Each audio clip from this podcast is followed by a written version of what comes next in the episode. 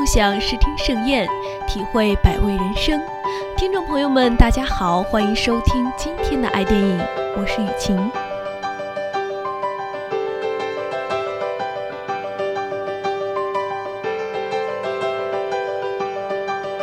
今天为大家带来的是一部十五年前的电影《永远的三厅木下的夕阳》。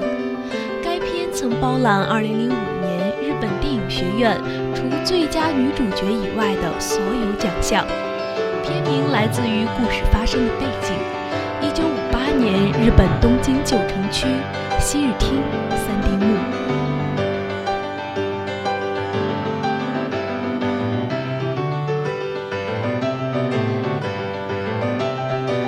贯穿影片的主线正是东京铁塔的建设到最终的完工。影片中有很多关于重燃信心和保持希望的鼓励，结尾堪称煽情，甚至还发着感慨：五十年后又将如何？影片更像是特意的缅怀，怀旧的情绪消散不去。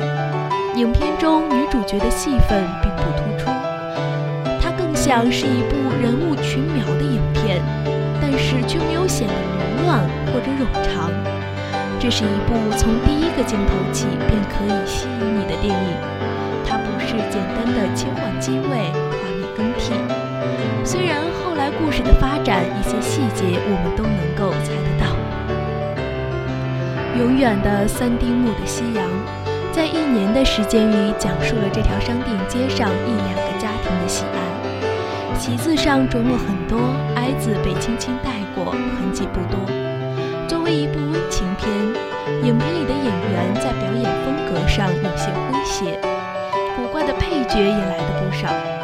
尤其是男主角从事的文字行业，他的言语动作都显得十分夸张，有着日本人那种怪怪的腔势。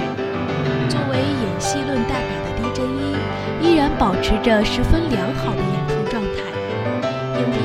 片里面的笑场也来得相当多，其中一大部分都是托他的出现。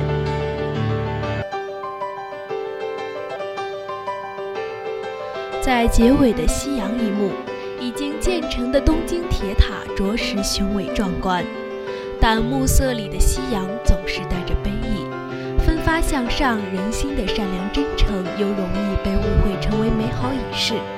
毕竟它是五十年前的故事了。